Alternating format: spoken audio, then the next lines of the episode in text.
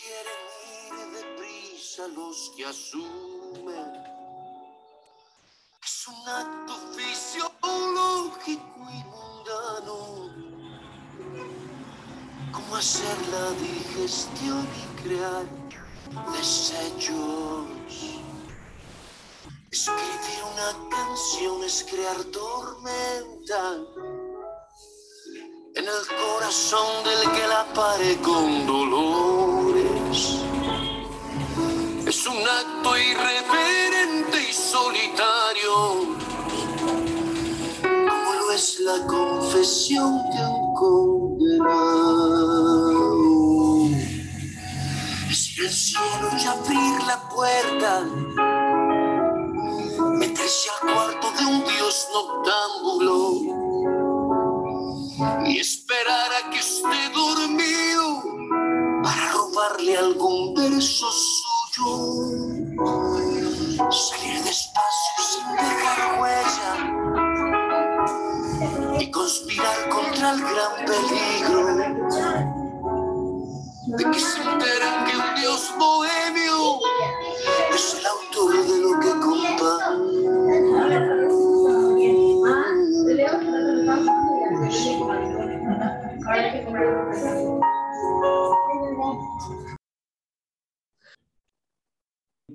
que la ciencia trate de explicar eh, las manifestaciones eh, tanto biológicas como emocionales de este sentimiento, yo dudo mucho que en algún momento podamos llegar a una conclusión exacta.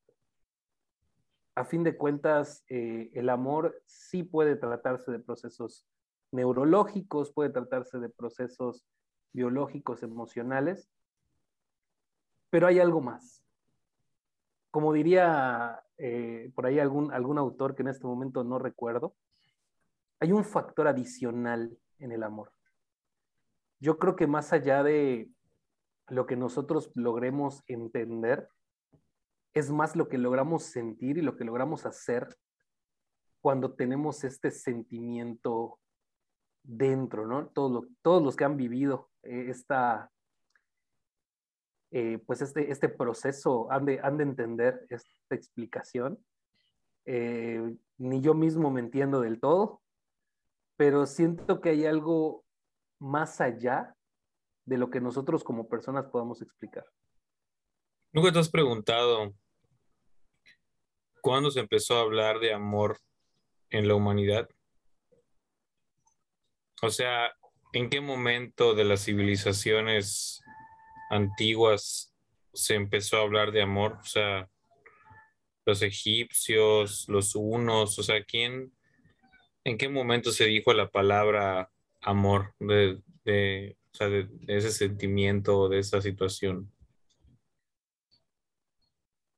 Para ser sincero, nunca me había puesto a indagar tanto en, en algo tan, tan presente. Digamos que está tan, está tan vivo por todos lados que no nos preguntamos de los antecedentes. Pero yo estoy seguro de que desde hace miles de millones de años Estoy seguro que desde, los primeros pobladores del mundo ya estaba ahí. Pero tuvo que haber alguien, obviamente, ¿no? Que nos establezca el concepto. Y estoy seguro de que fue algún filósofo, porque no habría otra explicación para dudar de algo tan interno.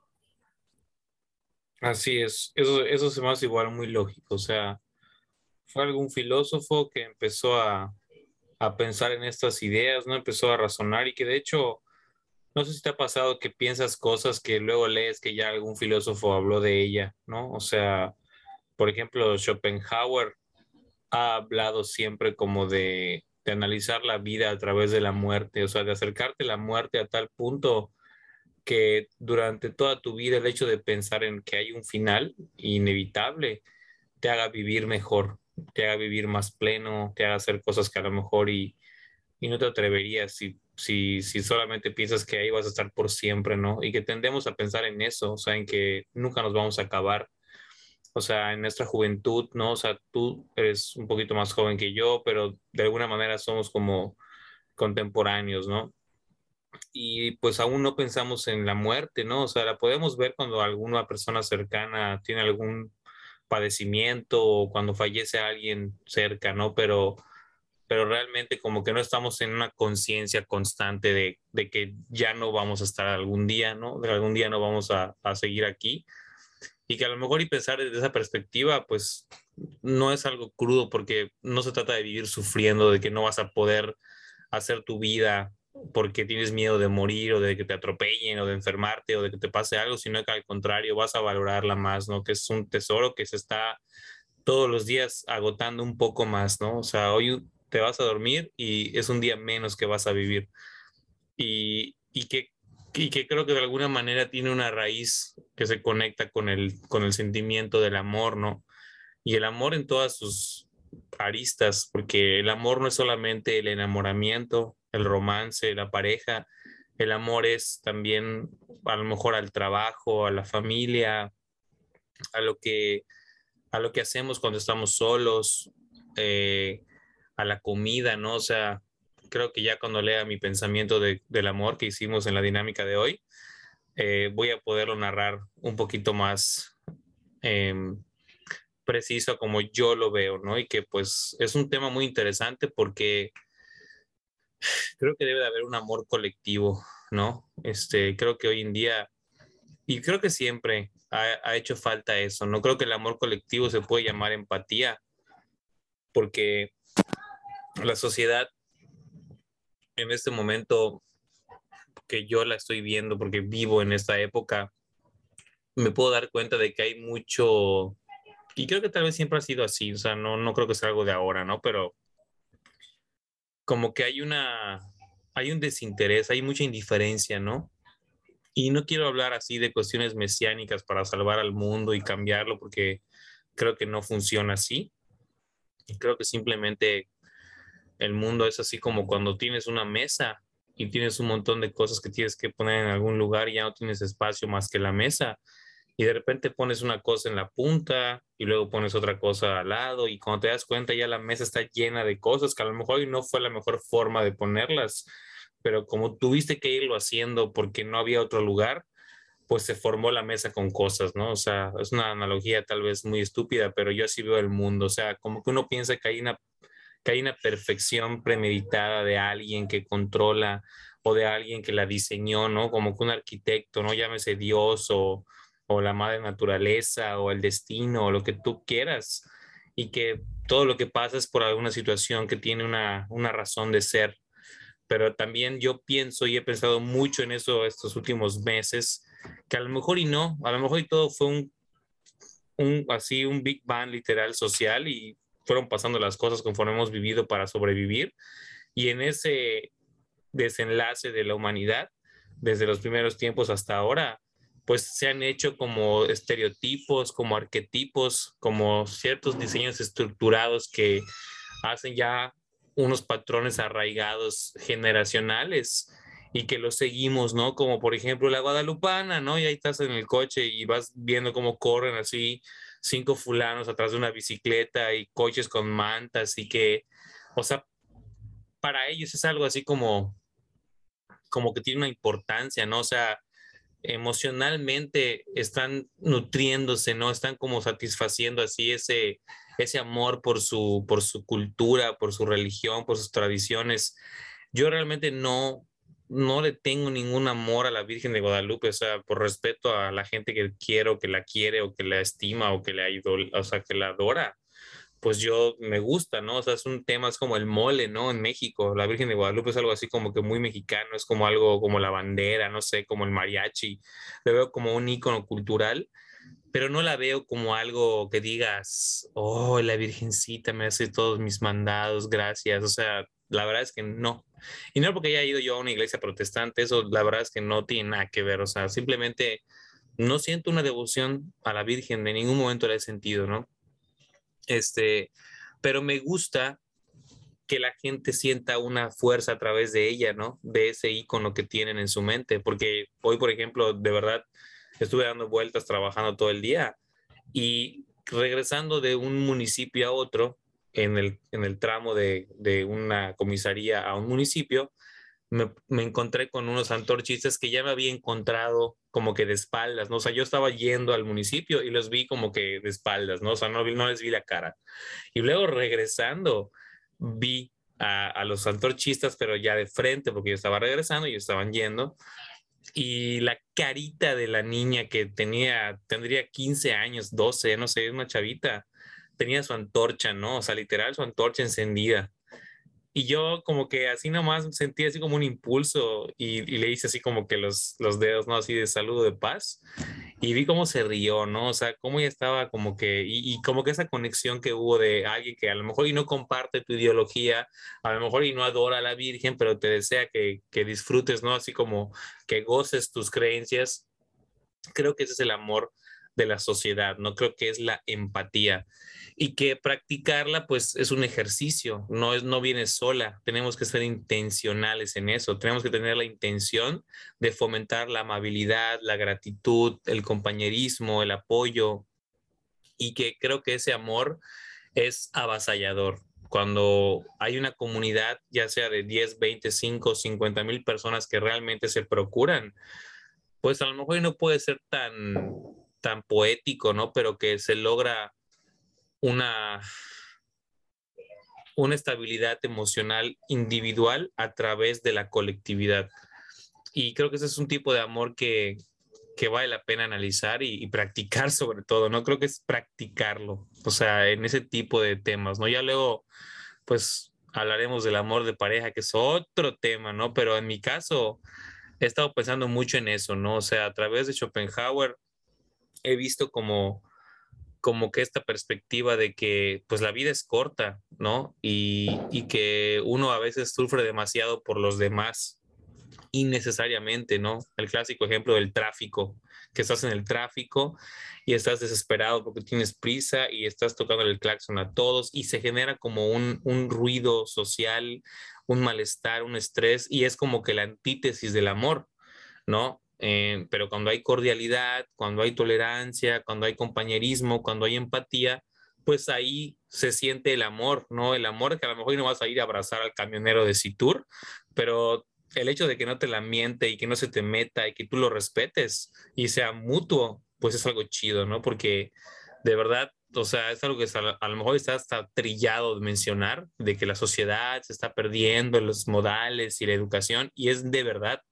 Por algo lo dicen muchos lugares, por algo lo hablan muchas personas en estos medios, porque de verdad yo lo noto en la calle, o sea, Mérida hablando del tráfico de nuestra ciudad, que no es lo mismo que hace cinco años ni que hace tres, está triplemente saturado ahorita con diciembre más, y puedes notar ese... Uh, pero dentro de esa hostilidad social del tráfico y de las vueltas y la locura, te encuentras con personas que tienen prudencia, que te dejan pasar o que son tolerantes y te das cuenta cómo un acto de esos puede votar los 250 eh, actos ineptos de gente que no pensó en los demás, ¿no? O sea, un abrazo, un cómo estás, un que, qué te ayudo, eh, aunque sea solo con una seña, es un síntoma de que pues no todo está perdido, ¿no? Realmente yo no soy así como trágico, ni quiero sonar así de que ya valió madre, la... no, no, o sea, pero, pero vale la pena poner atención a eso.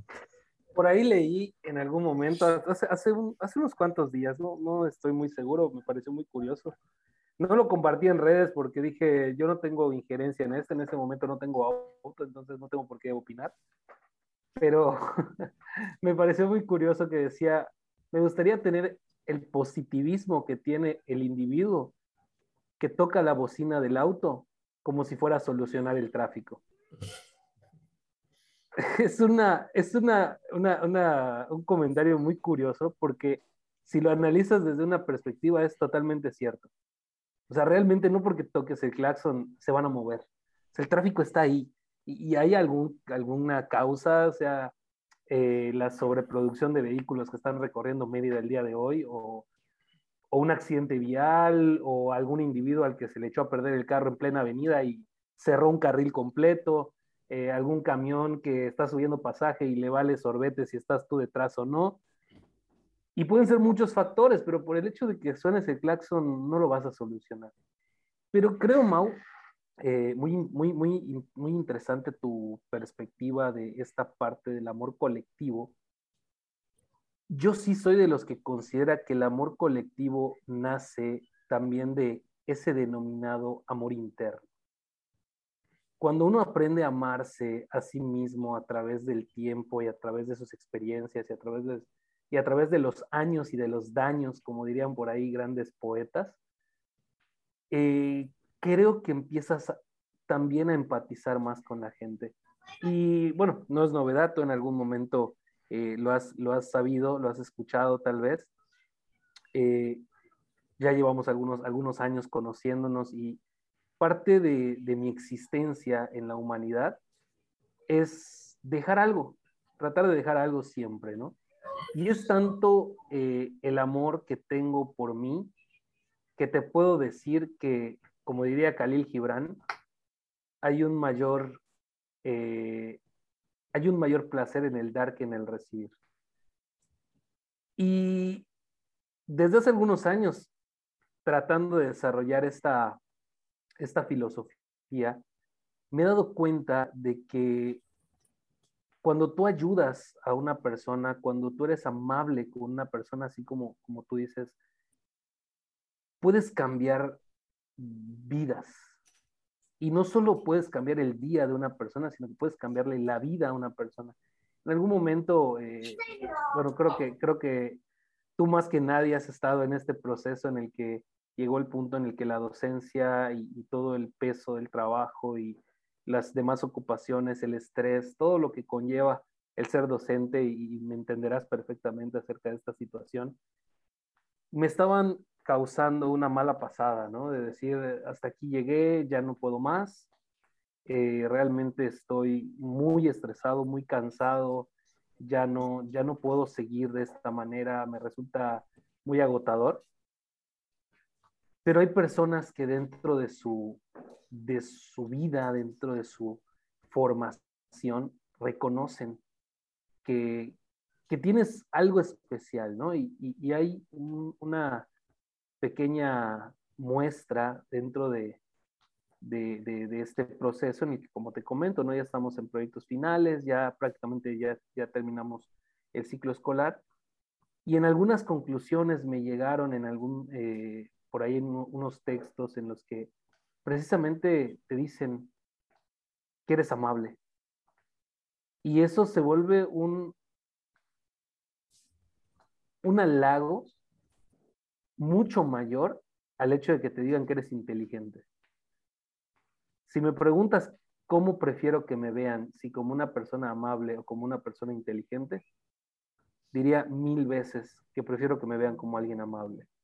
Porque de esa manera siento que tienes una influencia.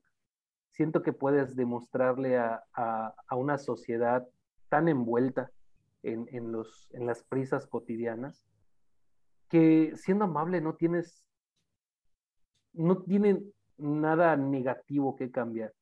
Y es un punto interesante, eh, hablando, regresando al tema del tráfico, ¿no?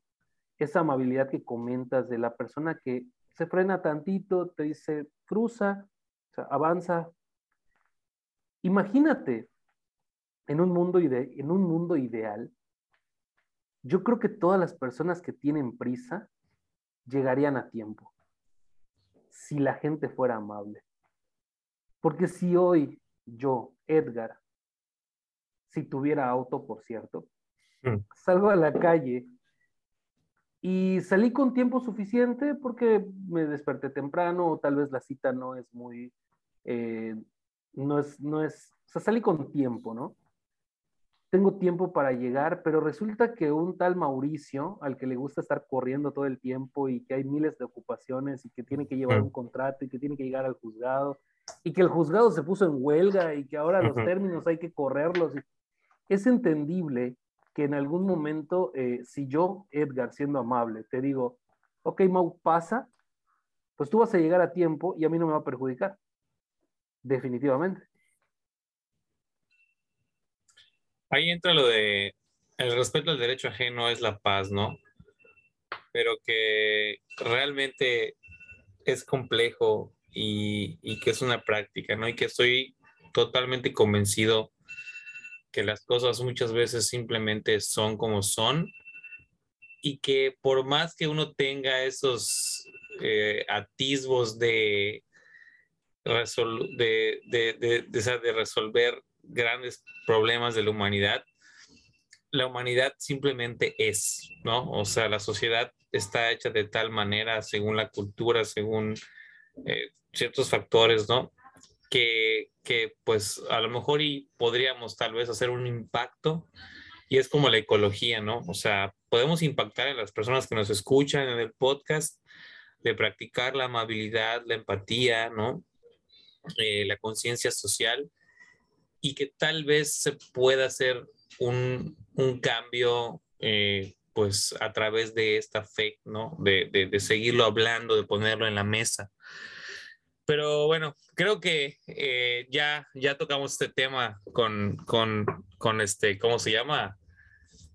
o sea, ya, ya, ya, lo, ya lo rascamos, ¿no? Y, y, creo que no vamos a llegar a mucho más si seguimos hablando de la sociedad, porque realmente el tema principal de hoy es el amor y que no solamente es esa parte, ¿no? Eso es algo como que la punta del iceberg, por decirlo de una forma, ¿no? El amor, como tú lo dices, que viene de uno mismo, el amor que sale y, que, y que, y que pues es, es una cuestión de, de cromosomas, es una cuestión de ADN, es una cuestión de la crianza, de la moral, y, y que cada quien tiene su concepto. ¿Cuál es el tuyo?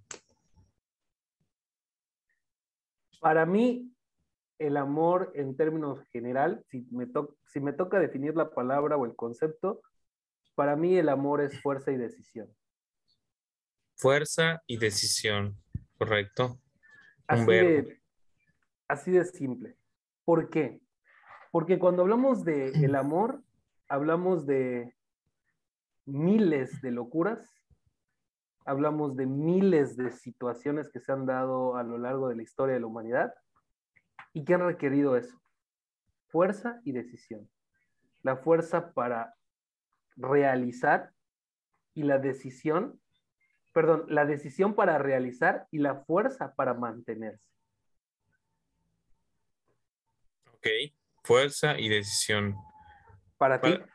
Para mí, el amor es una magia. Una, una dulce... fantasía. el amor es una magia. Qué horrible eres. Una simple fantasía. Es como un sueño. No, lo voy a leer porque lo que escribí neta lo pienso, ¿eh? O sea, como que cada quien debe de redefinir las cosas que tenemos ahí en la mente. Creo que razonar sobre lo que es el amor, aunque ya existan demasiados reportajes, este, pero, o sea, ¿cómo se dice cuando no son reportajes? O sea, no reportajes. o sea, ya hay muchas reflexiones al respecto, desde una revista de chavitas, ¿no? Que ya ni se, creo que ya ni se usan esas revistas, hasta un libro de García Márquez, ¿no? El amor en tiempos del O sea, eh, personas con un alto nivel intelectual, literario, lo han definido, filósofos en todos los idiomas, ¿no? Hasta la clásica este, revista de chavitas de encuentra tu crush, ¿no? Así de que un test y, o sea, o sea, como que el amor ha sido tan, o sea, pues es, es un tema de todos los días, ¿no? O sea, canciones, pinturas, eh, guerras, ¿no? O sea, mueve, ¿no? Masas, ¿no? Este, pero que creo que así como esto es un concepto tan grande, o sea, es, es, un, es una noción tan, tan fundamental en la humanidad, ¿no? Al menos en nuestra sociedad se habla mucho del amor desde que somos muy niños y que nos quedamos con lo que vamos oyendo de los demás, pero uno a través de su vida puede redefinirlo, o sea, porque el amor tiene a lo mejor un significado en el diccionario o lo que te han dicho o lo que has leído, pero para ti, ¿qué es el amor? ¿No? Porque creo que eso es interesante y por eso fue que, pues vaya, escribí esto que te voy a compartir ahorita, que dice, para mí, el amor, dice, el amor es un pensamiento, un sentimiento, una acción, una idealización. Puede ser todo y puede ser nada. existe si le tienes fe. Es un día a día, es romance, es enamorarse, es un abrazo, es mamá, familia, es comer, dormir después de una larga jornada, es una fuerza sin reglas, es dar, es tan invisible e inexistente como uno quiera. A veces duele, a veces mata, es dulce como la miel y amargo como el tequila. Puede percibirse a través de los cinco sentidos, en el olor del perfume de algún ser amado, en el aroma del jardín recién podado, en el sabor de la comida de mamá, al mirar la foto de los que ya partieron, al acariciar a esa mascota que pues ahora ya son casi como hijos los perritos o las mascotas, los gatos. Yo no estoy de acuerdo, pero bueno, lo respeto. Al oír el susurro de una voz mientras se vive el clímax de un romance o al escuchar esa canción que llena de mariposas el estómago. El amor es muerte y es vida, es luz y es oscuridad. También desaparece si lo olvidas entre la rutina cotidiana. Funciona mejor cuando es uno el que ama sin expectativas, sin pretensiones ni ataduras, tolerando la imperfección de esta vida absurda, perfectamente imperfecta. Más tuvo bueno el churro que me fumé para escribir esto. No, está, está muy, muy, muy bonito. Eh, es tanto. Como un sueño. es tanto, es tan objetivo, pero a la vez tan subjetivo, que dentro de tu percepción es un cúmulo de cosas eh, extraordinarias. Digo, no sé cómo tú lo viste, pero en realidad es muy amplio tu concepto. Sí, es que, y, que yo no estoy, y que yo, por ejemplo, y creo que todos cuando nos vemos, cuando nos humanizamos, ¿no? Y dejamos de vanagloriarnos, podemos llevarla más tranquila. O sea, ¿a qué voy con esto? Que, pues, los grandes íconos que admiramos, en el caso tuyo y mío, que pueden ser compositores, escritores, filósofos, ¿no? Como que tenemos una serie de personas, ¿no? Hace rato estaba pensando, por ejemplo, como he estado manejando un chorro, he estado dando vueltas, haciendo miles de cosas, pues he estado viendo muchas cosas que a, través de mi sensibilidad eh, bohemia o como le quieras llamar, he podido percibir cosas que antes no pensaba. Y por ejemplo, pasé por una escuela y había un busto ahí de un ícono de la patria que era Venustiano Carranza. Entonces yo estaba pasando y veo así como que en medio de las rejas de la escuela el busto de Venustiano Carranza con su barba así que parece el mago Mandrake y su bigote así, ya sabes, que parece... De Camilo. Ajá, de Camilo, cabrón. Y digo, ¿qué pedo? O sea, escuela Venustiano Carranza, o sea, como que empecé a pensar en ese, en ese pedo de que, ¿por qué los, por qué, o sea, por qué el Estado, no? O sea, ¿por qué ¿por qué nos enciman en, admirar a personas que no es que no tengan un mérito, porque pues en ese momento, en ese presente, había que jugar esa posición en el ajedrez de la soberanía? Pero como que 200 años después, o bueno, 100 años después, como que uno vaya a una escuela y esté así como que Venustiano Carranza, escuela primaria Venustiano Carranza. O sea, se me hizo así como que hay que redefinir ese pedo, o sea, hay que dejar de idolatrarnos, o sea, hay que dejar de, idealizarnos tanto a los millonarios o a los artistas, porque creo que eso, eh, pues, en personas débiles, como que las deja, no sé, cabrón, como que las deja fuera del juego, ¿me explico? O sea, si eres una persona que se dedicó simplemente a ser el conserje de esa escuela, o sea, a lo mejor tu impacto fue mucho más que el de Venustiano Carranza para tantas familias que llevaban a sus hijos con tranquilidad porque tú ibas a limpiar, aunque no pensaran ni en tu nombre, y que es un mérito que al fin y al cabo hizo que la vida funcione, ¿no? Pero como que tendemos a querer siempre sobresalir y ser recordados de por vida, ¿no? O sea, como que tenemos este pedo de querer ser memorables, de que seamos así como trascendentes, ¿no? Trascender. Y ese pedo de la trascendencia como que no, no se lleva con el amor. O sea, si te fijas, por ejemplo, cuando piensas en Venustiano Carranza, no piensas en el amor, piensas en que ese güey hizo la constitución y que ordenó y que liberó el tanto de la escena trágica y fue como que el punto final a la revolución, pero en ningún momento se piensa en el amor, o sea, amor a la patria puede ser, pero vaya, lo, lo, lo cuestiono, ¿no?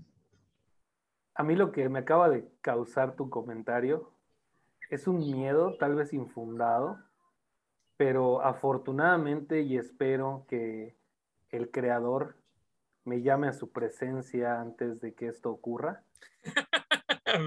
pero no me quiero imaginar en un futuro, a través de la trascendencia, que exista una escuela secundaria Luisito comunica. Federal número 15, Bad Bunny, hermano.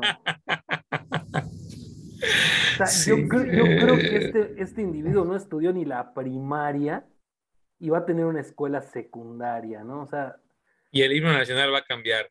Mexicanos al grito de guerra. Oh, y, oh, oh.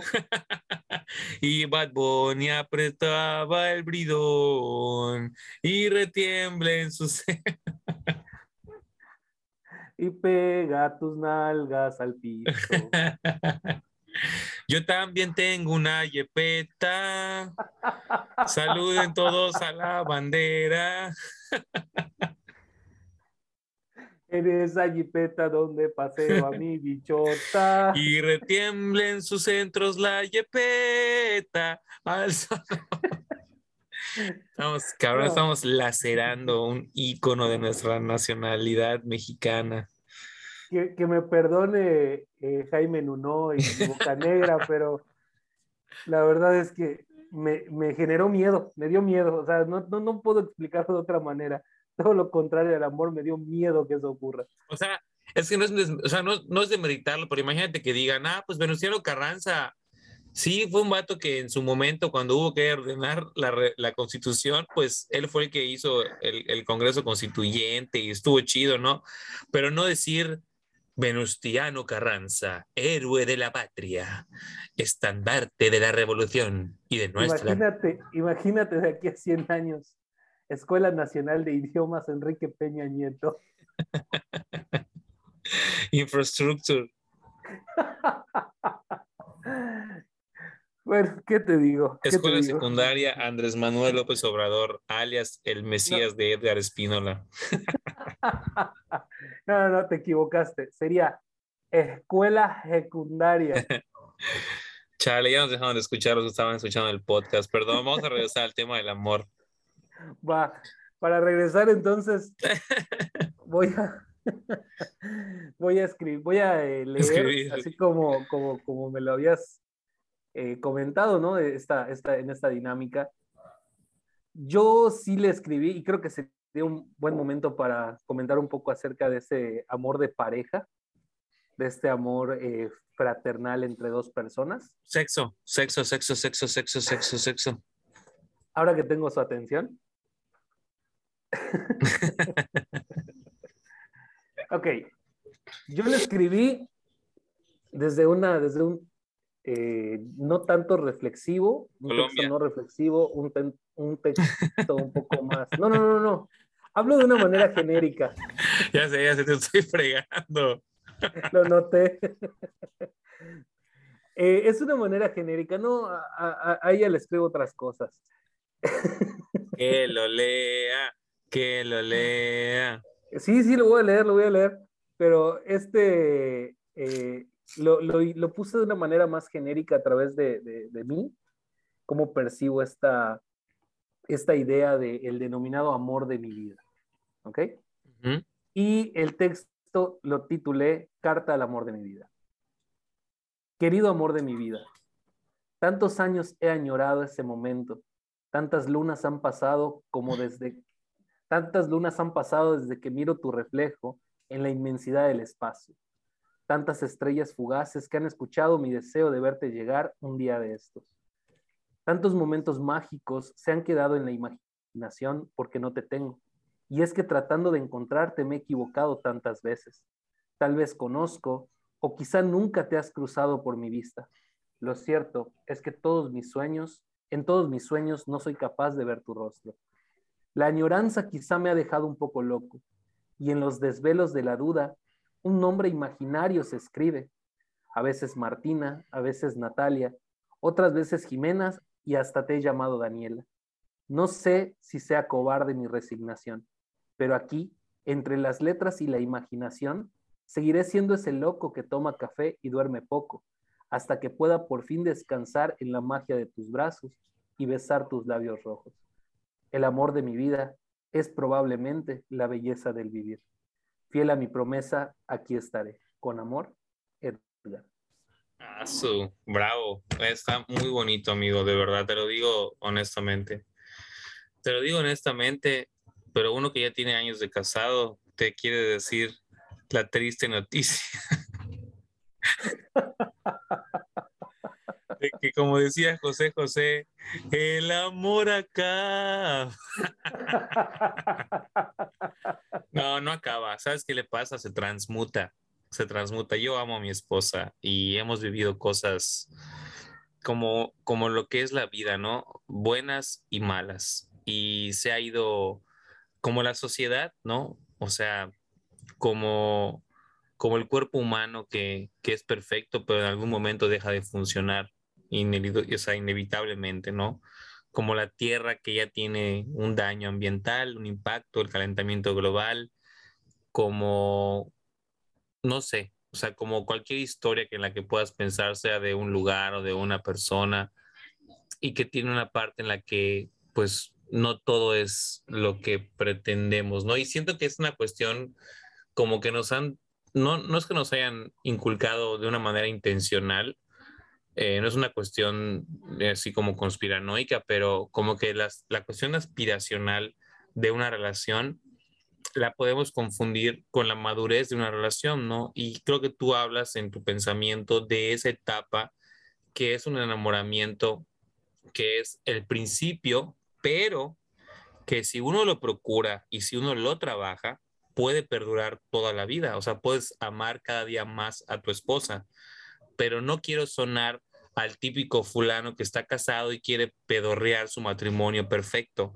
porque me ha pasado con personajes de la tele como Ricardo Montaner o como pastores de iglesias presbiterianas, cristianas o matrimonios, o sea, no hablo de que sea por una religión, pero como que en el matrimonio cristiano se cuida mucho eso, o sea, de hecho la, la relación de los matrimonios, fíjate, la relación de los matrimonios según la iglesia cristiana, o sea, según las que yo he conocido, porque no, no hablo por todas, no conozco todas, es que la relación de un hombre a una mujer es equiparable a la relación de Cristo con su iglesia. ¿Qué hizo Cristo por su iglesia, o sea, por su pueblo? Dio la vida por ella, ¿no? Entonces, equiparándolo a un matrimonio, se dice que el papel del hombre debe ser el de imitar a Cristo, que seamos como una, una, una o sea, que, que, que, tengamos la idea o que pretenda, o sea, o que luchemos por hacer lo que hizo Cristo, ¿ok? Pero eh, nosotros no somos perfectos y, pues, bueno, en lo que se cree, Cristo es perfecto, pero lo que es interesante ahí es que a través de esta idea, las parejas cristianas como que yo siento que a veces se, pedorrean demasiado de esto y como que se, se mofan de un enamoramiento que hasta a veces yo lo veo muy falso. O sea, como que se hacen a una idea de ello y cuando los ves en la calle, como que pareciera que son así de que, ya sabes, como que somos la pareja perfecta. Y yo creo que por, por default una pareja es imperfecta, pero, es, pero eso no es malo, porque es natural es real, es, a veces no tienes ganas de decirle te amo, a veces tienes ganas de, no sé, ¿no? Es normal. Pero si me acuerdo de mi etapa, cuando empecé mi relación, pues sí era esto que tú dices en tu lectura, es como, o sea, la baba, o sea, es no más, o sea, y mi esposa, justo con mi esposa, que pues es mi relación actual y, y la que he tenido por muchos años, me pasó eso que fue avasallador, o sea, fue así como me embruteció, me noqueó, llegó a mi vida y no me pude separar de ella desde el día en que la conocí. ¿Y en qué momento se supone que te curas? no te curas. Es que dices que te embruteció. Pues no, no, no me sigo, a cada vez, cada día soy más bruto y muero un poco más. Pero a lo que voy, vaya, es que, o sea, lo que digo es que, o sea, para mí el amor, como que en esa perspectiva de la idealización de una relación de romance, siento que sí, pero siento que es una etapa, pues, es a lo que voy. O sea, no es que no exista, sí, pero pienso que es una etapa. De hecho, justo lo que estaba investigando para el podcast, después de ir a cinco bibliotecas en diferentes idiomas, en mi avión privado, en China, en Egipto, en, Inglaterra, en la, en la biblioteca de Harvard, pues encontré que es eso, ¿no? O sea, que cuando yo buscaba qué es el amor, hablaba del enamoramiento, pero desde una perspectiva como química, ¿no? O sea, como que la cuestión de la pareja pero pues yo, quiero, yo creo que el tema del podcast es el amor en general, ¿no? Pero hablando del amor de pareja, pues sí, o sea, y también pienso que a veces es nada más como que el sexo disfrazado y suena muy feo, o sea, pero como que no es lo mismo instinto de supervivencia que nos dice, bueno, te tienes que aparear para que no nos acabemos, así que ponle florecitas, o sea, y suena hostil. o sea, pero o sea, yo sabes que decía, ¿sabes qué decía? Tú ponle pétalos en la cama, pero el caso es llegar a la llegar a conquistar la, colina. Preserva la especie. Y sabes una cosa, yo decía en Cantabar algo que es, me, llama la atención porque eso lo razoné sin, sin, leer algún libro. Bueno, tal vez sí decía, no diga, o sea, yo decía en Cantabar cuando animaba, así que prendía la banda, decía, no se hagan, todos ustedes lo único que quieren es aparearse como changos.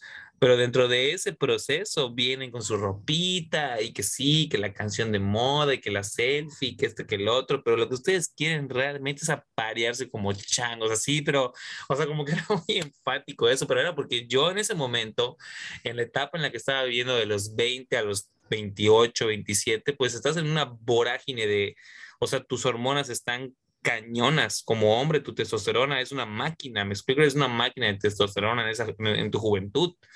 Entonces, como que yo siento que traslapaba mis ideas porque yo estaba viviendo eso por los de treinta y tantos, ya no tantos. O sea, yo me siento ahorita con menos líbido.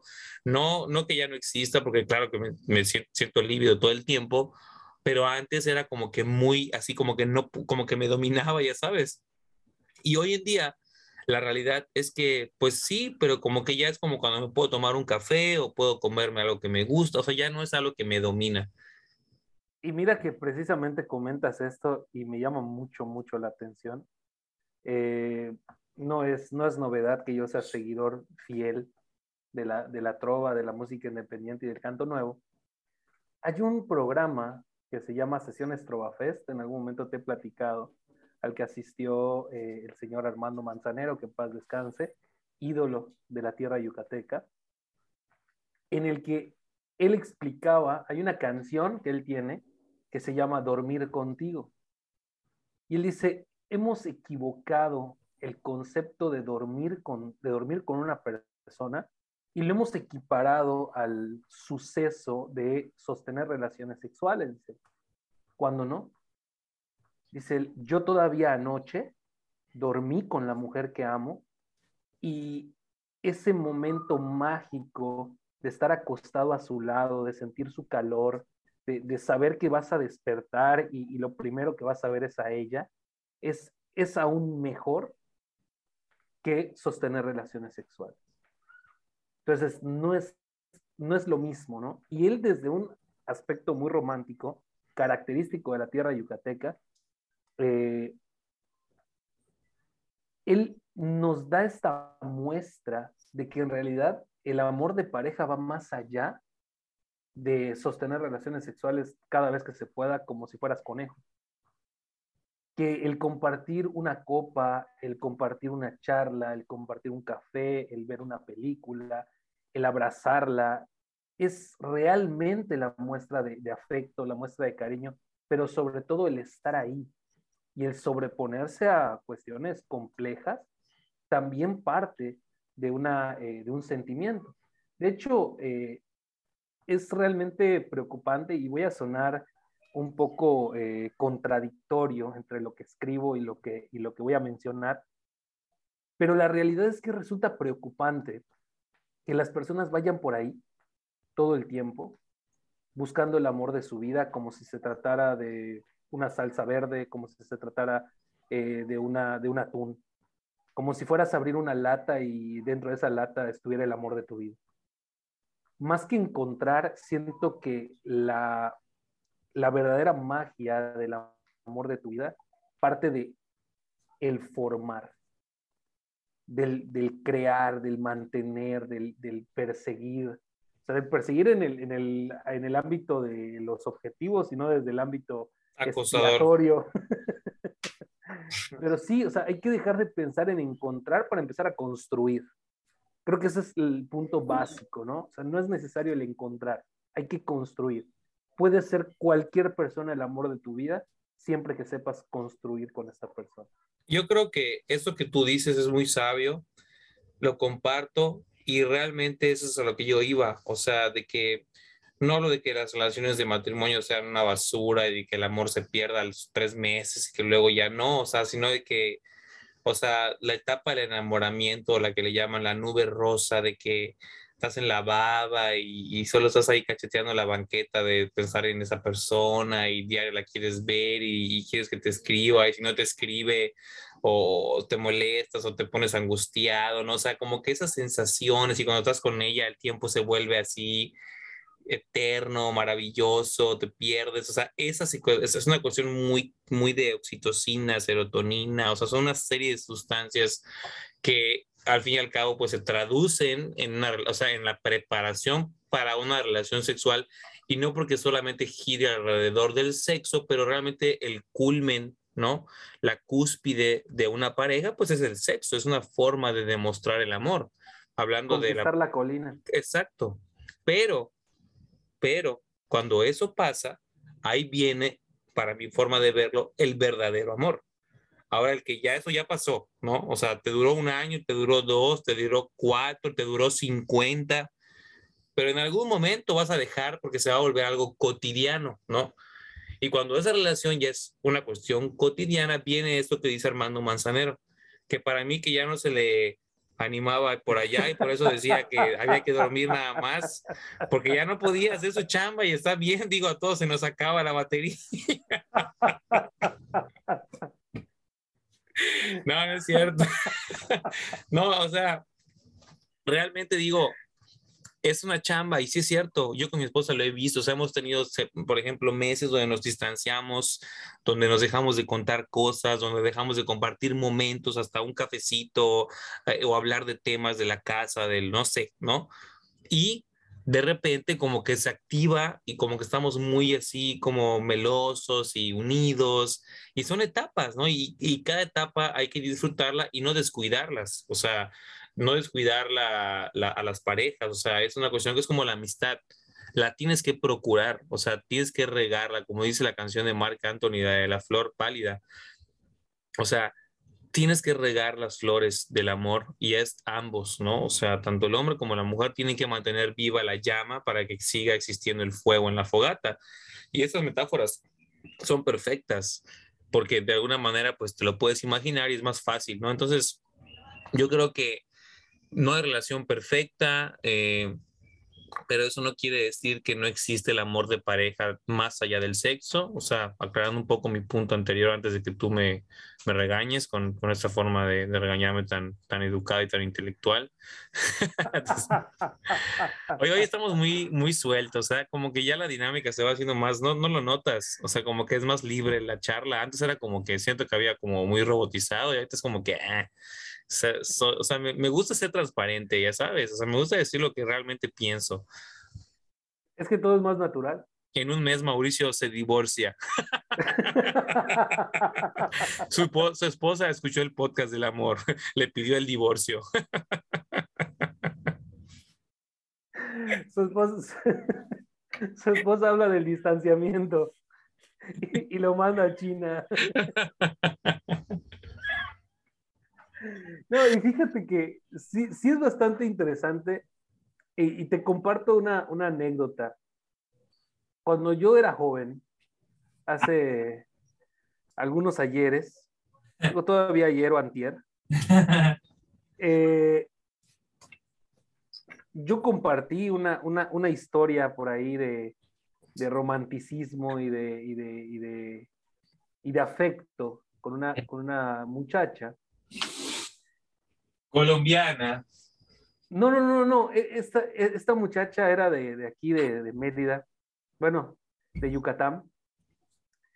La realidad es que algo que sí te puedo decir, sin temor a equivocarme, es que al día de hoy le sigo guardando un cariño inmenso. ¿Por qué? Porque más allá de eh, lo, que, lo que se vivió, más allá de estas salidas y estas idas al parque y, esta convivencia, cambió un tanto la perspectiva de cómo yo veía mi vida. Y eso para mí es invaluable. Independientemente de lo que pase a futuro, yo estoy agradecidísimo con esta, con esta señorita. Y posterior a ello, empecé también a vivir una, llamémosle una relación que fue totalmente diferente. Mientras con esta primera muchacha eh, yo quería estar ahí todo el tiempo, verla, platicar con ella, abrazarla. En la segunda relación, eh, que de hecho no fue una relación como tal, fue más un- una cuestión de salimos, no, no llegamos nunca a nada. Había un distanciamiento, pero es un distanciamiento que a mí me resultaba fantástico, porque entre las cuestiones de la universidad, del trabajo, las tareas, proyectos, eh, trabajo que me traía de la empresa a la casa y me dormía a las 2, 3 de la mañana, me levantaba a las 7, o sea, toda la semana andaba de un lado para otro. A mí me resultaba muy cómodo el hecho de que no me estuviera mandando mensajes todo el día, ni que estuviera mandándome, eh, ni que estuviera llamando, ni que estuviera preguntándose todo el tiempo. Y se me hacía muy cómodo. Pero a fin de cuentas, pues yo creo que la fórmula no fue la adecuada porque también se acabó. se acabó porque supuestamente no le daba importancia. Eh, pero este, esta diferencia entre estas dos formas en las que eh, pues he desarrollado eh, ciertas relaciones sentimentales, me han dado la posibilidad también de entender hasta cierto punto en qué es lo que realmente quiero de mí y qué es lo que idealizo en una persona. Y no desde el punto de vista en el que yo diga, esta persona la tengo que encontrar así para que sea, no. Hablo de un entendimiento. Yo siempre he pensado y cada vez que me preguntan, eh, ¿cuál es tu, cuál sería tu modelo de mujer ideal? Lo primero, y, y, creo que es algo que me van a criticar un poco, pero me gustan altas, porque me pueden bajar el cereal del refri. eh, pero más que la cuestión física, siempre hablo de una persona con la que pueda platicar. Creo que te has dado cuenta de que soy un poco hablador en relación a las pláticas y me gusta mucho reflexionar, filosofar y compartir y decir. Eso es lo que busco. En este momento hay tantas mujeres vacías, eh, bueno, hablando de términos generales, eh, que no, para mí no, creo que mi, arquetipo de, pareja ideal es aquella con la que vas a compartir más que gustos y aficiones, posibilidades de ser tú, que eso es lo importante.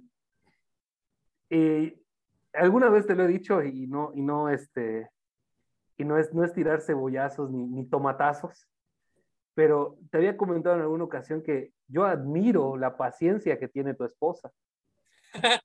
Porque no debe ser muy fácil tener a un, a un loco Mauricio en, en tu casa, ¿no? El, el, el típico, eh, bueno, no, no típico, el totalmente atípico personaje multifacético que le encanta hacer mil cosas, que le encanta decir mil cosas, que tiene muchas actitudes, muchas actividades, de repente se agarra su etapa de locura, de que se pone a cantar con, con, con diferentes eh, estilos. Y, y es algo realmente padre porque es una cuestión en la que tú personalmente modificas tu, tu comportamiento eh, según sea tu estado de ánimo. Y está muy padre porque eres transparente. Y yo decía, no, qué, qué paciencia debe tener su esposa de Mauricio. Pero en realidad, más que paciencia, yo creo que esa es la magia que tú tienes. Y que a ella tal vez le, le, le gusta y tal vez ella no te tenga que aguantar tal vez ella disfrute esas etapas. No todas, pero sí como que esa, esa forma en la que tú te desenvuelves, pues forma parte también de esa magia que tienes como pareja. Y viceversa. tal vez la forma en la que ella se comporta y esa forma tan tolerante a lo mejor de ser en ocasiones, a ti te termina atrapando y te termina eh, pues convenciendo de que es la persona ideal. Y creo que ahí es donde, donde recae este, este término que te decía yo al principio, ¿no? De decisión y fuerza. De hecho, sí, sí. Cuando decides tú estar ahí, es porque vas a estar ahí, pero también vas a tener la fuerza de estar ahí. De hecho, fíjate que ella es como un ancla para mí. O sea, yo estoy volando en mi mundo de caramelo, deshilachando el queso Oaxaca y pensando en el porqué de las vacas que no vuelan. Y ella es como si tuvieras un globo aerostático que se va a ir si le cortas la soga, pero está amarrado a un, a un ancla, ¿no? Digo, no sé cómo se llame en el, en el globo aerostático la parte que lo fija, pero en la isla. ¿Cómo? No, pero se, le pone una estaca, ¿no? tendrá un soga, no pasa nada. Y, y, ella es como esa parte, ¿no? O sea, ella es como, como que esa estabilidad. O sea, ella, si algo me ha dado esa estabilidad. O sea, hemos logrado una estabilidad en mi relación y que es muy cierto lo que dices.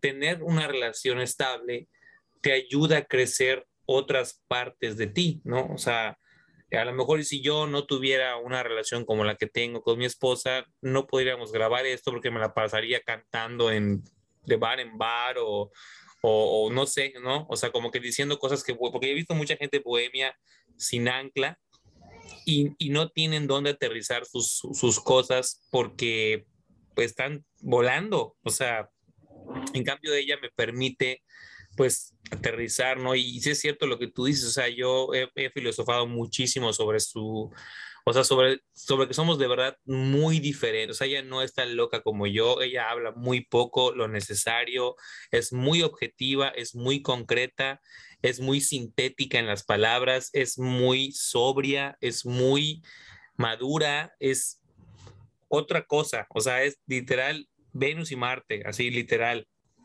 pero eso logra, como tú dices, una sinergia perfecta, o tal vez no perfecta, pero sí que, que, se, que, se mantiene, que funciona, porque ella realmente lo que tiene es que ella, pues, logra equilibrar tanta locura, ¿no? O sea, ella, no sé, por ejemplo, el, el, el, el, problema que siempre teníamos, porque todos tienen sus roces y el que no diga que no tiene miente, era de que en reuniones a mí me molestaba que ella me dejara como que avergonzado de que soy así o ¿no? O sea, como que sacara mis trapitos al sol de cosas que a lo mejor y, y que no están tan mal, pero que mi perspectiva desde el ego como que te deja mal parado y el hombre es bien orgulloso, o no el hombre, la mujer, o sea, todos somos como que queremos que digan que somos una, o sea, somos así luz en la casa, ¿no? Así maravillosas personas que arreglamos todo, que hacemos todo lo que nos piden, que antes de que nos lo digan ya lo resolvimos y ese tipo de ego de hombre, ¿no?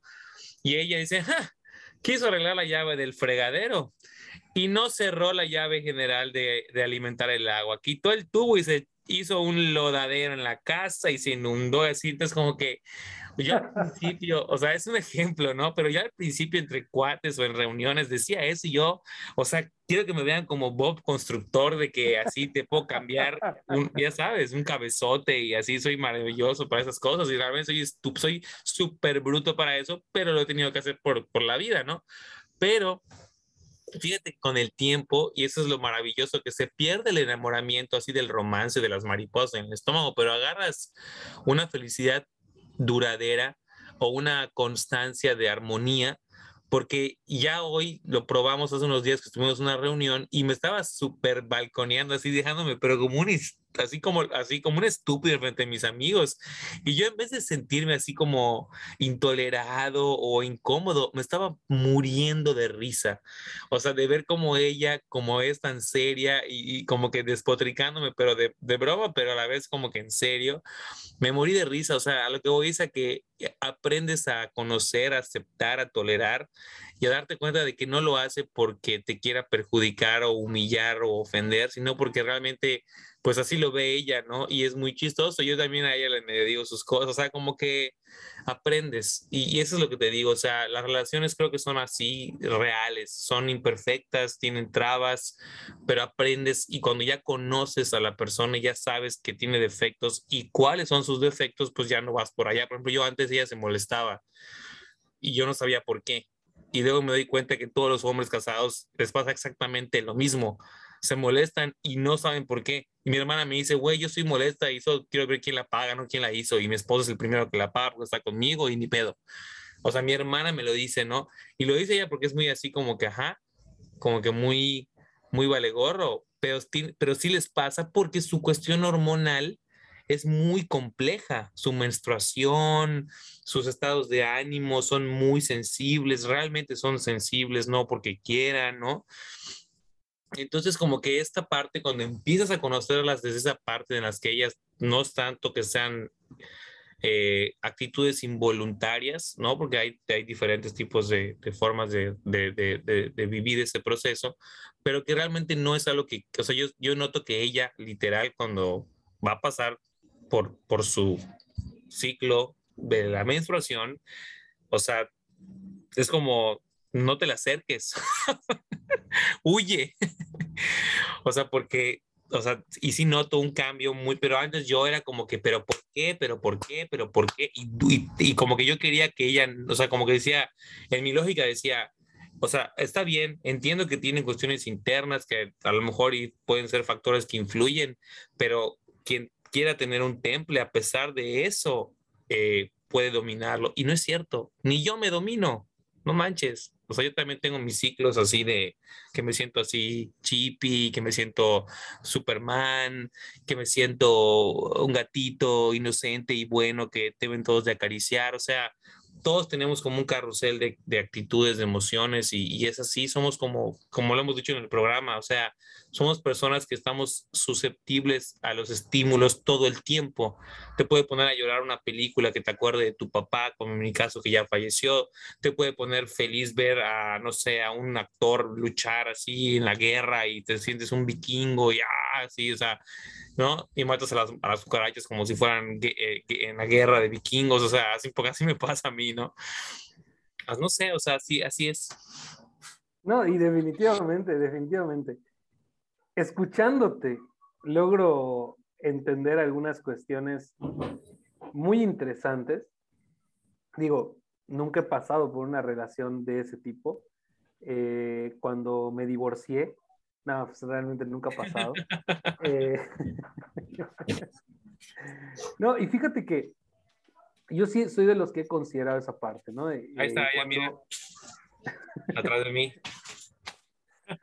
Hola, buenas noches. Estamos hablando del amor y de nuestra relación tan perfecta y hermosa de que te mueres por mí. Eso habla el podcast.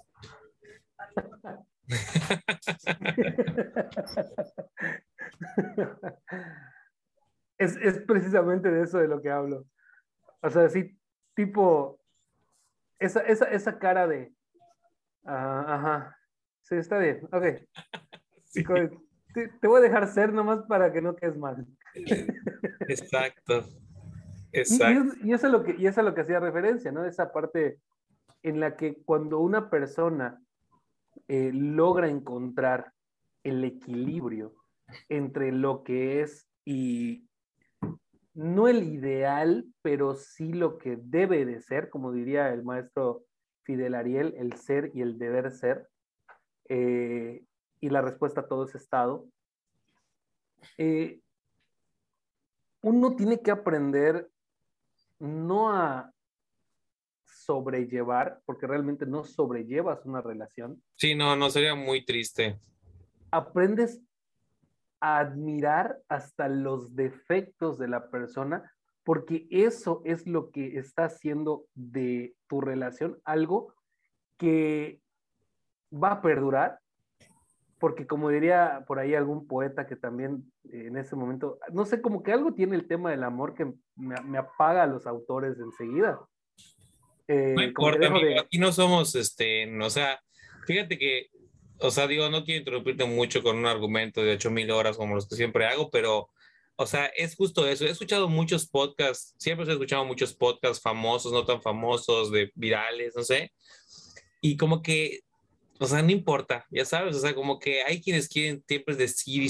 Yo dije Schopenhauer porque de, de, pura suerte hoy escuché un podcast que hablaba de él y de sus ideas. Jamás lo he leído, lo leí así hace años y ni me acuerdo. O sea, no fue así como que ya sabes, o sea, como que quiero aclarar ese punto porque como que hay... ¿Y quién eres tú por hablar del amor? ¿Eres psicólogo? No, güey, no soy psicólogo. Me gusta hablar del amor, de la economía, de la abogacía, de la música y no tengo que ser precisamente un músico, un poeta, o sea, me explico, o sea, ¿por qué no podemos hablar sin un crédito? ¿No? O sea, como que es un pedo que ahorita últimamente la gente como que, ay, sí, se pueden dar consejos de amor o son coach y no son psicólogos certificados, no tienen certificación científica. Verdes, brother, mátate, o sea. Perdón, yo sí soy de esos, sobre todo con los coachings. Yo no, porque hay psicólogos que no tienen la facilidad de palabra y aunque tengan un título, no sirven. No, pero es que yo hablo de los, de los güeyes que te dicen decreta y llegará. Yo, yo soy, soy así de que. Bueno, pero como en todo hay sus, fanfarrones, ¿no? O sea, digo, que, que, seas, digo, y bruto el que cae ahí, ¿no? Eso es, o sea, el que ve un güey de esos y se va de pechito, pues, pues pobre, ¿no? O sea, digo, no quiero ser malo, pero pues cada quien consume lo que, lo que tiene en la cabeza. Que de hecho creo que fue García Maínez, ahora García Márquez, ahora que lo, que lo mencionas, creo que es Gabriel García Márquez el que mencionó esa frase. Pero si no es García Márquez, es Mario Benedetti, estoy casi seguro de eso. Buenísimo los dos, de todos modos, los que los lean. Ambos, eh, bueno, uno de ellos decía, cualquiera puede amar una puesta de sol y el milagro pero no cualquiera puede amar la tormenta y el, caos y la decadencia. Esa es como que la parte interesante, ¿no? De hasta dónde llega tu capacidad para amar a una persona a través de los malos momentos. Porque en los buenos cualquiera, si tú eres un millonario, si tú eres un, un cabrón, qué fácil es amar a una persona así, sobre todo si es botarate y le encanta regalar cosas. ¿No? Olvídalo. Pero ¿qué tanto puedes mantener tú ese sentimiento activo en una persona que a lo mejor está pasando un muy mal momento? Eh, estos matrimonios, me suena muy, muy interesante cómo hay matrimonios que se han roto en, un momento de inestabilidad y, y, que realmente te demuestran una realidad. O sea, realmente hay personas que se amaban porque, por lo que eran. Y, esta cuestión eh, termina por influir en una decisión cuando tú realizas una actividad diferente. Por ejemplo, cuando una persona decide, por ejemplo, renunciar a todo aquello a lo que todo aquello que le da un ingreso económico por desarrollar un sueño, hay personas que definitivamente no van a estar dispuestos a acompañarlo, porque se va a acabar ese, esa parte de el, derroche, los gastos, toda esa parte se va a terminar. Y sienten que no va a haber como que mucha, mucho después de eso, ¿no? Y curiosamente son las mismas personas que a lo mejor esta persona que renunció a todo para cumplir sus sueños, termina siendo un éxito y termina teniendo el doble de lo que tenía. Y ahora es donde tú dices, ¿quién está ahí? Y te lo digo por una experiencia personal, no hablando de cuestiones de pareja. Cuando yo era más joven, porque todavía sigo siendo joven, casi un adolescente, eh, yo tenía un trabajo bastante estable, un trabajo donde me iba bastante bien y, y podía hacer muchas cosas económicamente hablando. Pero llegó el punto en el que yo tomé la decisión de, acabar con ese ciclo porque ya se estaba volviendo una cuestión complicada para mí desde el aspecto de la salud. Eh, yo empecé a desarrollar eh, síntomas de enfermedades psicosomáticas. O sea, no estaba yo enfermo, pero mi cuerpo me hacía marearme, me hacía tener calentura, eh, me hacía tener problemas del estómago. Y demasiado estrés me causaba muchísimas, muchísimos síntomas de enfermedades en los que tú decías, ya valiste, ¿no? O sea, ya te dio eh, zika, chingungunya, dengue, cuanta cosa, pero ibas al médico y no tenías nada. Entonces, era como que ya después, eh, con una, con una este, cuestión psicológica, me explicaban que no, que realmente son cuestiones psicosomáticas, que el cuerpo te está diciendo, güey, ya descansa, ya es mucho tu, mucho tu rollo, o sea, ya terminó eh, por decidir dejar este, este empleo, eh, cerrar la licenciatura de manera adecuada, o sea, me enfoqué totalmente en los estudios, dije, esto es lo que quiero hacer. Y definitivamente hubo, hubieron muchas personas que se alejaron de mí. Así. Pero siempre hay un par de personas que se quedan. Y son esas personas a las que digo, soy, soy pobre y, voy a, y sigo siendo pobre y, y, muy probablemente voy a seguir siendo pobre toda mi vida por, por ser idealista. Pero siento que en algún punto hay personas que te van a acompañar. Y creo que eso es lo que realmente uno debería observar hablando del amor. Eh, no solo del amor entre del amor de pareja, también el amor con los amigos, el amor con la familia, que te va dando muestras, ¿no? Hay una cuestión que esa sí me gustaría preguntarte, la tu perspectiva. ¿Qué piensas tú acerca del denominado amor obligatorio a la familia? ¿Realmente uno tiene que amar a la familia porque somos familia? Yo creo que la verdad depende de cada familia, porque, por ejemplo, yo tengo una experiencia de mi familia materna y de mi familia paterna. Mi familia materna son como un muégano. Todo el tiempo están, como diríamos aquí vulgarmente, oliéndose los pedos. Diario van a ver a mi abuelito, mis dos tías con su esposo una y el otro que es mi tío, que es el otro hermano, son cuatro hermanos, tres mujeres y un hermano, diario, si no es que cada dos días se reúnen para ver a mi abuelo y, como dicen ahí que los ancianos son el punto de reunión, ¿no? O sea, se vuelven como que los que hacen que se vinculen. Cuando ya se mueren los abuelitos, pues ya es, no sé, digo, dependiendo de cada familia, ¿no? Así que así lo quiero dejar.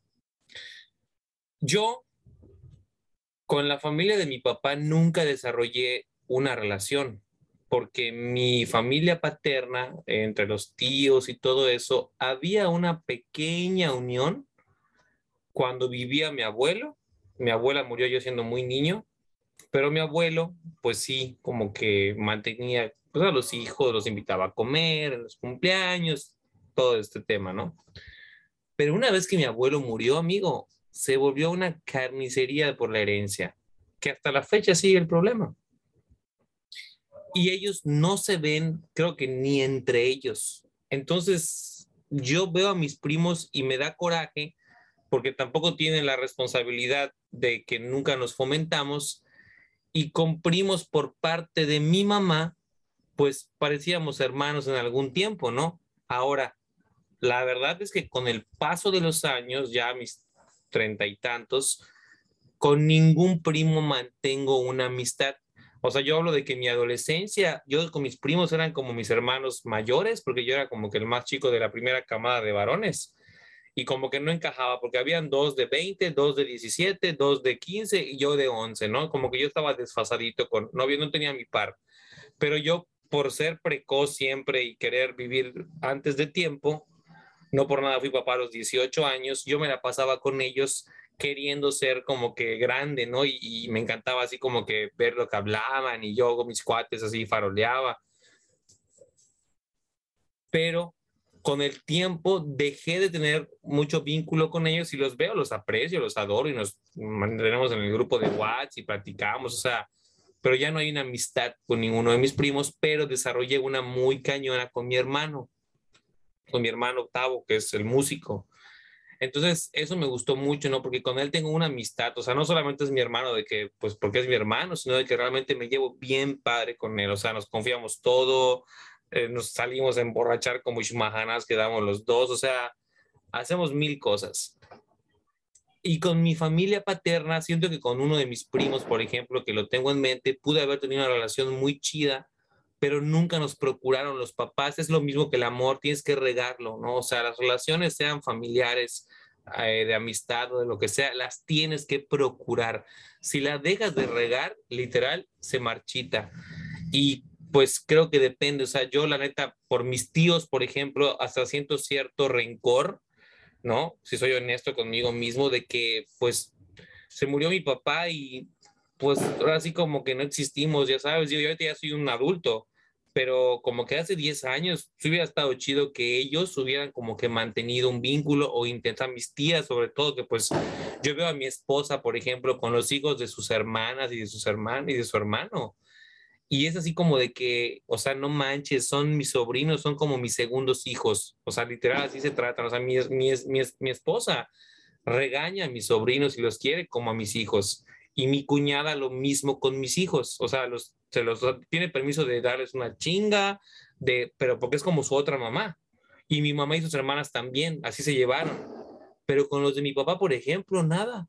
Y creo que fue mucho porque el dinero yo siento que afectó, como que en algún momento mi abuelo despuntó económicamente muy cañón y se dedicó a viajar y como que estar muy en sociedad y en clubes de beneficencia y todo este tema y como que se dedicó más al rol social de la socialité fifi farola, farandulera, y no a mantener ese, ese amor de familia, ¿no? En cambio, con mi mamá nunca hubo tanto dinero, aunque no estuvieron mal, pero se llevaron muy bien. Y hasta la fecha tú los ves que ahí están como muégano todo el tiempo. Y se dicen y se hartan, pero ahí siguen. Y ves que está bonito. Y, y o sea, ¿sí es prudente podar el árbol genealógico? Pues es que yo creo que depende de cómo te vaya, o sea, no creo que tengas que amar a alguien solo por ser tu familia, porque hay gente que es, tengo amigos, no yo, pero tengo uno de mis mejores amigos que literal tiene tíos que han estado en la cárcel, que son súper abusivos y son así personas literal detestables para la sociedad, o sea, son unas lacras. Y él dice, o sea, lo, veo, pero así que hace poco lo vio, así que estaba así con su, con su carro yendo así quemando llanta y se paró en la puerta y ¿qué onda, sobrino? Ven, dame un beso y así como que toda la actitud así enferma y, y que solo le quería pedir 100 varos. Dame, dame 100 varos, me lo pago al rato, sobrino, dame un abrazo, así que, y que él pues así no tenía mucho, pero dice, como me sentí tan incómodo, como que solo quería que se vaya le di los 100 pesos y, ¡ay, sobrino! Y se fue, ¿no? Es un vato que ha estado en problemas de drogas, de pandilla, ya sabes, ¿no? Y él dice, brother, yo no quiero que sea mi tío, o sea, me, me causa un no sé qué, o sea, lo quiero lejos. Entonces no creo que solo por ser familia las personas se tengan que decir, no, pues es familia, ni pedo. Precisamente eh, parte del amor, ¿no? Y, y, ahí es donde recae la parte de lo que yo consideraría qué sería el amor por decisión y el amor obligatorio. Sea, ¿realmente existiría el término amor por obligación? Porque también lo podemos encontrar en una cuestión de pareja. ¿eh? Sí, cuando ya es rutinario y cuando porque qué flojera volver a empezar o encontrar a alguien a esta edad. O...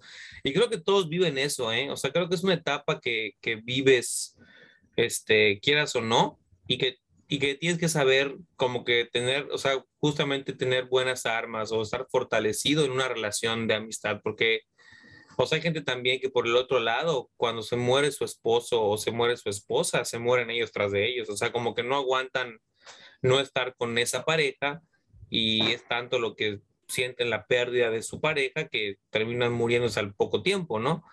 Este, pero también como tú dices, hay gente que pues tiene una relación y como que ya ni pedo, o sea, yo tengo conocidos, no quiero decir nombres, pero de que tenían un pacto de que por los hijos y por los nietos no nos vamos a separar, pero yo tengo mi vida afuera de la casa, tú también, no tengo problema.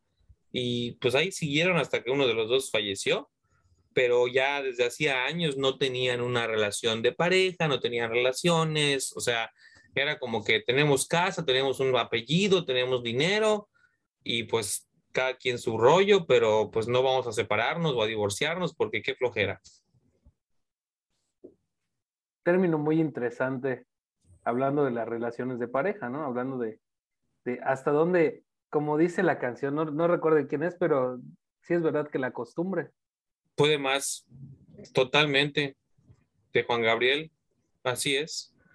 Y es tan famosa por lo mismo, porque habla de eso, o sea, habla de esa sentencia a la rutina en vez de, pues como tú dices, así como dejar tu trabajo fijo y emprender tu sueño. O sea, que nosotros, pues, cada quien en sus circunstancias, por ejemplo, hoy por hoy, pues no somos millonarios, pero estamos haciendo este podcast, estamos escribiendo un libro, o sea, de alguna manera estamos en el juego de lo que es la vida para nosotros.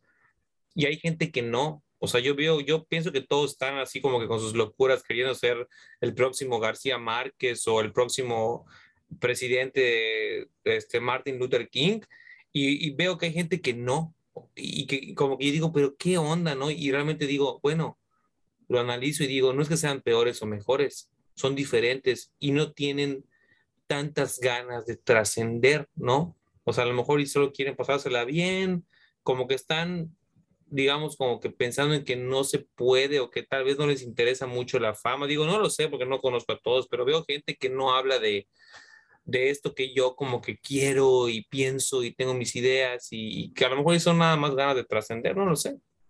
Que por cierto, cuando vean publicado el libro, cómprenlo. Sí, de hecho hay que hablar de eso porque hablé con una persona que me dio buenas ideas y bueno, ya luego lo, lo tocamos, pero bueno, entonces sí, amigo, yo creo que el amor puede ser no siempre natural, aunque sea tu familia. O sea, no, no existe cuando no se procura, cuando no hay un vínculo. Si no los ves, puedes tener sobrinos, por ejemplo, que nunca ves y pues no sientes nada por ellos, porque nunca los viste hay algo muy curioso que generacionalmente está ocurriendo. Yo, para mí es una evolución, una evolución social. El hecho de que yo, por ejemplo, tengo tíos que he visto muy pocas veces. Eh, hay tíos con los que realmente no, no siento un vínculo real. Eh, comparto la parte que mencionabas, ¿no? De que cuando mi papá eh, falleció, hubo una reunión eh, de, hermanos y logras identificar una, una ruptura. O sea, a partir de ese momento hay algo que se rompe. Se rompe, se va ese vínculo que tenías con, con estas personas y hay algunos que se vuelven desconocidos, totalmente desconocidos. Eh, por otro lado, también eh, gratamente me encontré con un par de reencuentros que al día de hoy estoy agradecidísimo por, por eso. O sea, digo, eh, la muerte de mi padre fue algo muy doloroso, pero también trajo consigo muy buenas muy buenas consecuencias, entre ellas el reencontrarme con uno de mis tíos que tenía muchísimos años que no veía y que al día de hoy te puedo decir que es una de las personas que más se preocupan por mí considerando que aunque no tenemos tanto contacto eh, físico, tanto contacto directo, eh, él procura siempre, eh, o, yo, enviarnos un mensaje, preguntarnos cómo estamos, qué ha sido de nosotros, nos hemos apoyado económicamente de repente, yo le he dado dinero prestado, él me ha dado dinero prestado, o sea, ha habido una, una relación un poco más afectiva con, este tío, digo, son, son dos en específico. Eh, pero los demás simplemente desaparecieron del mapa y francamente tampoco es como que yo les haya, eh, los esté buscando con, con, Google Maps ni nada por el estilo, ¿no? Es algo que no me, no me interesa. Eh, o sea, ya como que, pues, si ellos no quieren estar, pues no van a estar nunca. Pero en contraposición, te puedo decir, yo soy soltero, pero mis dos hermanos son casados. Eh, mi hermano mayor tiene dos hijas y el, mi otro hermano mayor, que es menor que el otro, tiene una hija, y esas tres niñas, eh, una ya tiene 16, la otra 14, y la más pequeña va para, eh, apenas cumplió 4, se han convertido en la luz de mis ojos y las quiero como si fueran mis hijas, y lo que quieran, y soy, y soy el, el, tío más consentidor del mundo, y, lo que me pidan, aquí tienes. O sea, realmente es algo que he disfrutado muchísimo. Eso es amor. Eh, yo le llamo, yo lo llamo paternidad secundaria, eh, considerando que en realidad para mí, sí, yo las consiento hasta en las locuras, o sea, a mí no me, no me, no me genera conflicto, pero siento que hay una transformación, o sea, entre lo que eran mis tíos, con los que nunca tuve ni contacto, con los que no, pues ni sabía qué onda, en contraposición con mi posición ahora de tío, ya no de sobrino. Entonces, ¿cómo al día de hoy mis sobrinos, y creo que eso le pasa a muchísimos hoy en día, o sea, hay, hay, hay personas que ni conocieron a sus tíos y hoy en día los sobrinos se han convertido en una figura bastante amorosa. Entonces, es un, es un punto en el que empiezo a, a, cuestionar el de dónde nace esta evolución, el de dónde logramos eh, como generar este vínculo tan fuerte en un lugar en el que antes pues no era tan fuerte ese vínculo, o sea, los, los tíos y los sobrinos, pues no, pues eran, eran familia, pero hasta ahí. Al día de hoy ya hay una, ya hay una, un, una, un apego más fuerte y al día de hoy no he entendido cuál sea el, el motivo, pero sí estoy seguro de que muchas veces añoramos lo que no tenemos. Y eso nos convierte en, en, en personas diferentes.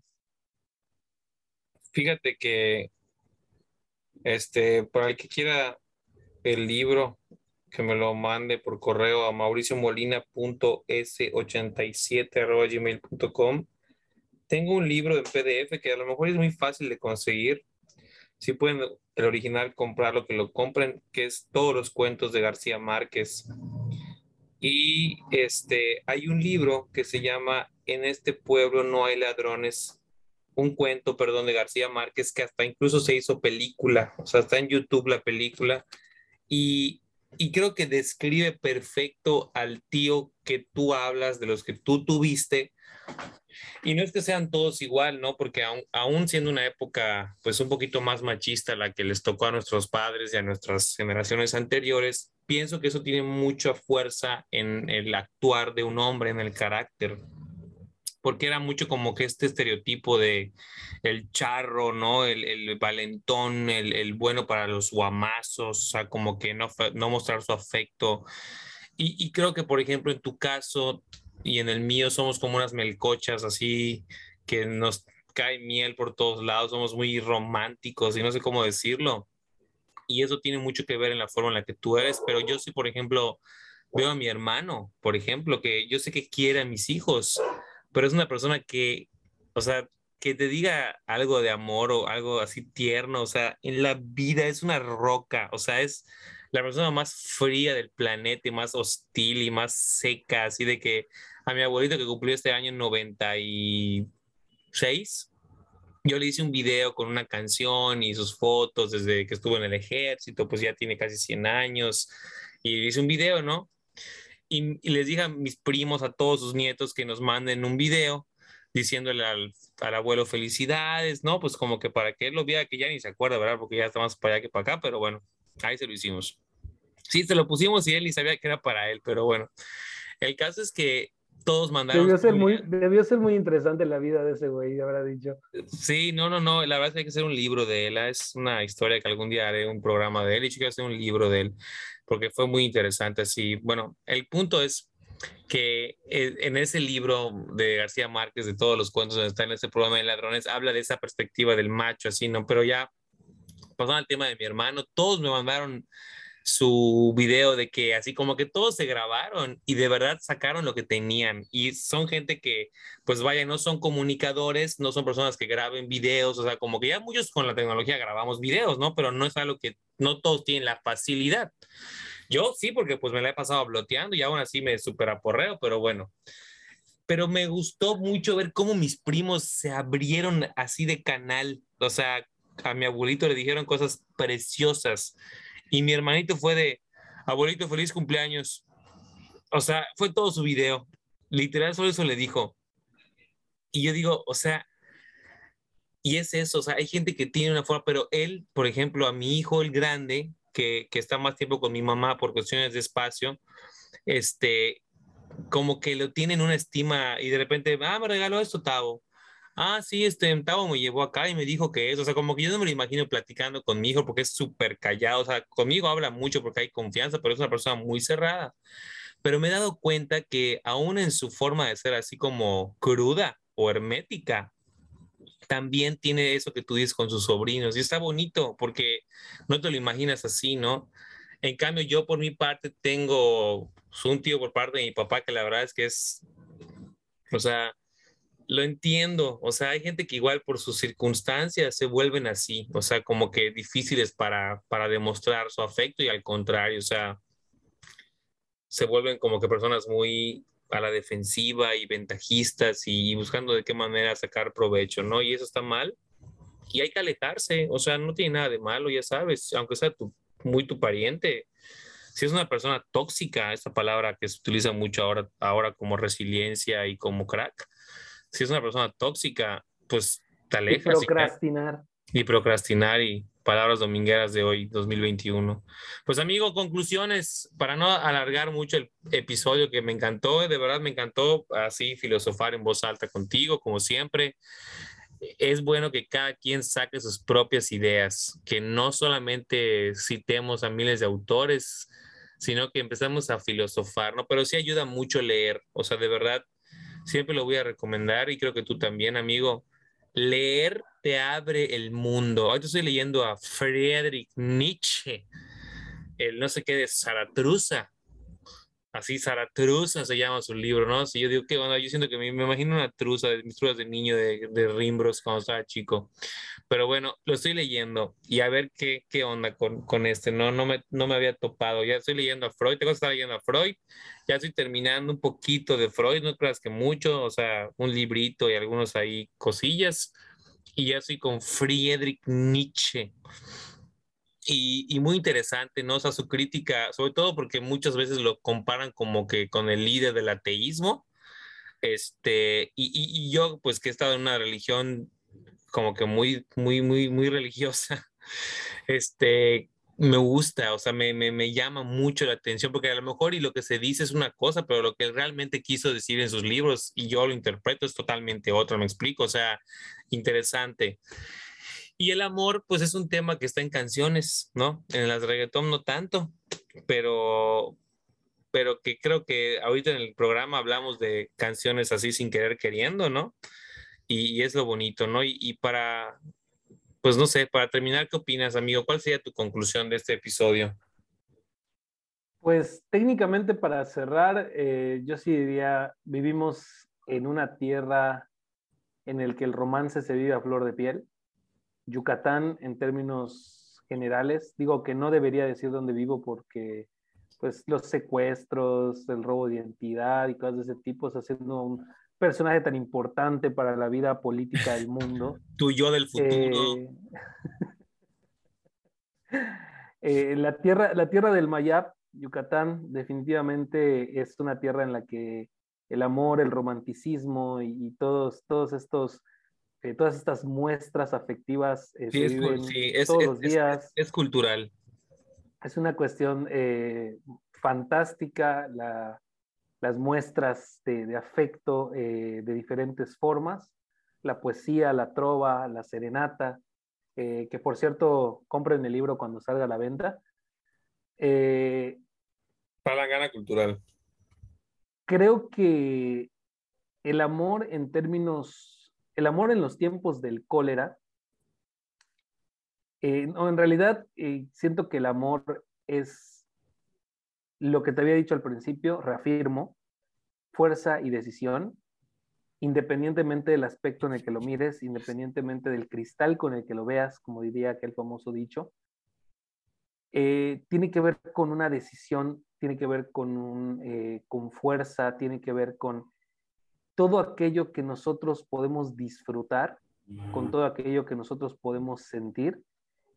Y, y que va íntimamente ligado a nuestro yo interno, a todo aquello que nosotros podemos sentir también, aquello a lo que nosotros podemos vivir a través de nosotros mismos, sino a través de terceros. O sea, técnicamente hablamos de la forma en la que una persona termina eh, expresándose a través de, acciones y a través de gestos, porque sí estoy totalmente seguro que el amor, a fin de cuentas, se demuestra más en las acciones que en las palabras, palabras pueden ser muy bonitas, pero las acciones son las que realmente nos demuestran qué tanto es lo que nosotros podemos llegar a sentir a través pues, de, este, eh, de, este espacio, ¿no? de este eh, sentimiento.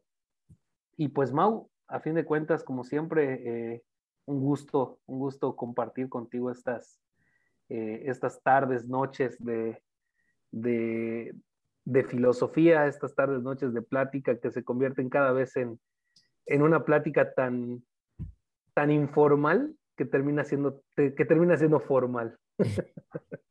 Sí, y, sabes una cosa, es, es, es, algo muy bonito, ¿no? Eh, el amor a la vida, ¿no? Este, creo que no hablamos del amor a la vida, bueno, tal vez sí, ¿no? O sea, pero, pero no enfatizando el término así tal cual. Y el amor a la vida es lo más... Es que le dimos un valor intrínseco. Así es, como dicen los podcasteros de hoy. Y la vida es una tómbola. Tómbola. Tómbola, no, de verdad, o sea, hay que amar la vida, o sea, con lo que tienes, con lo que has logrado, con lo que has fracasado, suena muy cliché, suena muy trillado, pero si no te amas, no puedes vivir plenamente. Y tal vez nadie llegue a la plenitud porque es utópica, pero sí la logras acariciar cuando te sientes bien. Y para sentirte bien, pues hay que amar lo que haces. Y muchas veces como que es que haz lo que tú quieres y deja todo. No es cierto, no siempre se puede. No siempre se puede dejar un trabajo que a lo mejor y no es lo que mejor te gustaría hacer, pero que te está dando una economía, ¿no? O que te está manteniendo a flote.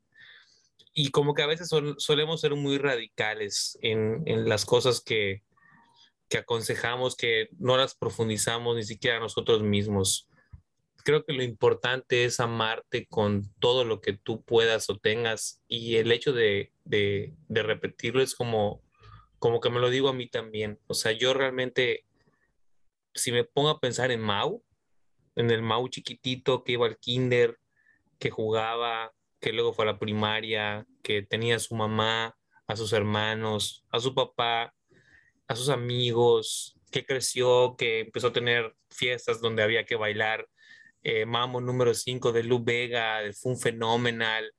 Y, me pongo así a hacer como que un recuento de Mau, o sea, de, de mi Mau, que es el, ser que yo soy, ya sabes. Es algo, o sea, yo me quiero mucho y realmente me amo, pero ¿cuántas veces te pones a pensar en, en ese Edgar, ¿no?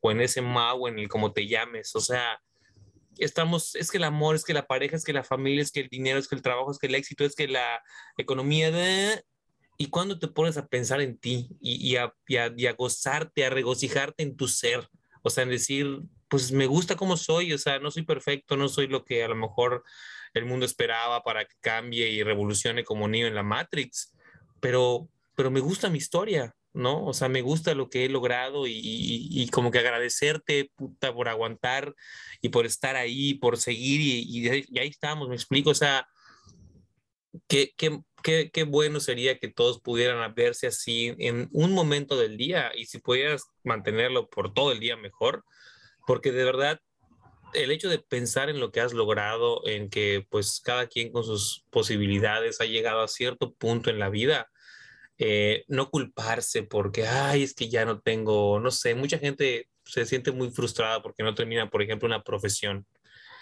y realmente eso no es siempre lo único que puedes hacer o lo que tienes que agarrarte. Hay gente tan vacía que solamente es licenciado, ya está en su Facebook, licenciado Valeriano, licenciado Petrushko Aguilar, ¿no? Y, y así literal en su face lo ves y dice leak.